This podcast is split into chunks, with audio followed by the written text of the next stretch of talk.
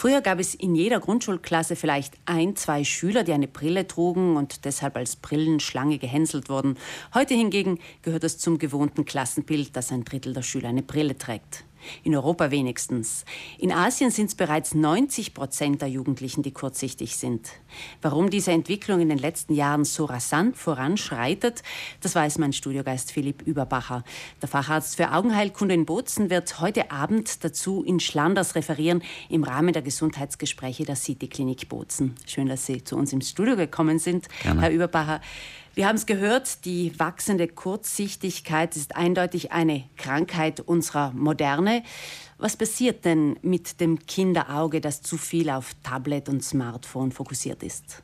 Also grundsätzlich ist es ja so, dass ein Kinderauge bis zum 15. Lebensjahr äh, das größte Wachstum mitmacht. Ähm, wenn jetzt ein Kinderauge gefordert ist und viel in der Nähe ähm, fokussiert beziehungsweise in geschlossenen Räumen äh, sich das Kind verbringt, so kann dieses Auge ein zusätzliches Längenwachstum äh, machen und Länge bei einem Auge bedeutet Kurzsichtigkeit. Wie kann man dieses Wachstum stoppen oder einbremsen? Was kann man da dagegen tun? Also die beste Prävention ist äh, gleichzeitig der simpelste Ratschlag oder der scheinbar banalste Ratschlag, der bedeutet, der lautet äh, raus ins Freie. Die Kinder sollten so viel Zeit wie möglich im Freien verbringen, bei Tageslicht verbringen. Das ist so die beste Prävention, die man machen kann. Warum Tageslicht? Da dort äh, die Lichteinheit, also Lichtstärke, viel, viel intensiver ist als in geschlossenen Räumen. In geschlossenen Räumen ist die Beleuchtungsstärke liegt bei 500 Lux, während bei Tag, das Tageslicht 10.000 Lux hat. Es gibt ja auch eine neue Methode, jetzt in Asien getestet, haben Sie mir erzählt, nämlich mhm. Augentropfen. Genau, sogenannte Atropintropfen. Äh, Atropa belladonna kennt der eine oder andere vielleicht. Äh, das ist so ein ein Mittel, welches die Pupille erweitert. Und da hat man in großen klinischen Studien im As asiatischen Raum gesehen, dass durch regelmäßige Einnahme von diesen Tropfen äh, sehr dünn, also äh, sehr wenig dosiert, dieses Längenwachstum eingeschränkt werden kann. Allerdings äh, muss, müssen diese Tropfen bis zum 21. Lebensjahr jeden Tag abends immer gegeben werden. Da ist es natürlich besser, man geht viel ins Freie oder schaut immer wieder in die Ferne. Was eh gesünder wäre. Und man ja. reduziert die äh, Zeit am Tablet oder am Handy. Gibt es da konkrete Empfehlungen für Eltern in, in Stunden ausgedrückt? Naja, grundsätzlich sagt man, dass zwei Stunden täglich im Freien das Risiko, eine Kurzsichtigkeit äh, zu generieren, äh, um, auf die Hälfte beschränkt wird. In welchem Alter? Denn die Jugendlichen sind da nicht mehr so viel im Freien. Naja, das Problem ist, dass, dass diese, dieser, zum einen der Leistungsdruck in der Schule immer mehr zunimmt und dass natürlich auch der Konsum von äh, Unterhaltungselektronik immer mehr wird. Ähm, die Jugendlichen oder die Kinder äh, beginnen schon viel früher mit den Handys äh, und dementsprechend verschärft sich dieses ganze Problem. Also Sie als äh, Augenarzt empfehlen den Eltern möglichst spät Kinder Auf alle Fälle. Ja, das Handy, spät, das Tablet zu erlauben? Möglichst spät und dann versuchen, das auch einzuschränken untertags.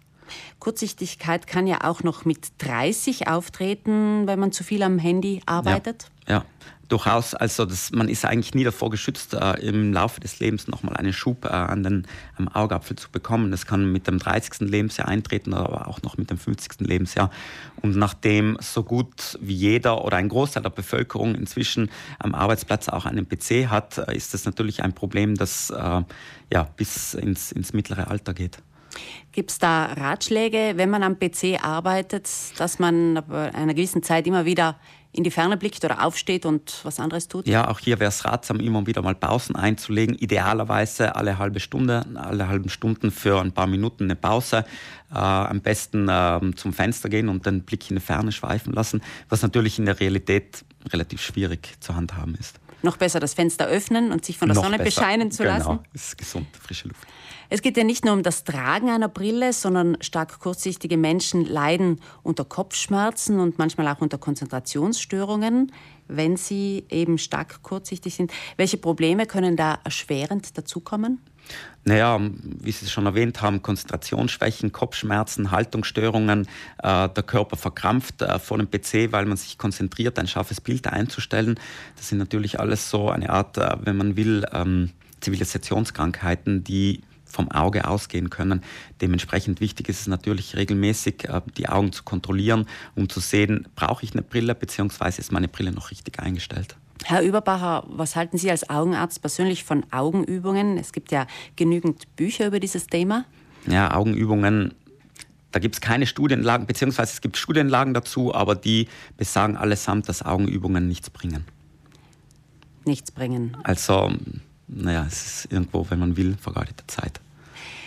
Es gibt diejenigen, die sagen, mir bringt's was, wahrscheinlich, äh, weil sie einfach äh, immer wieder in die Ferne blicken. Naja, also, natürlich, der Blick in der Ferne, wenn man so will, ist auch eine Art Augentraining, die dann auch was bringt. Ja, aber ansonsten sich eine Brille wegtrainieren, das funktioniert nicht.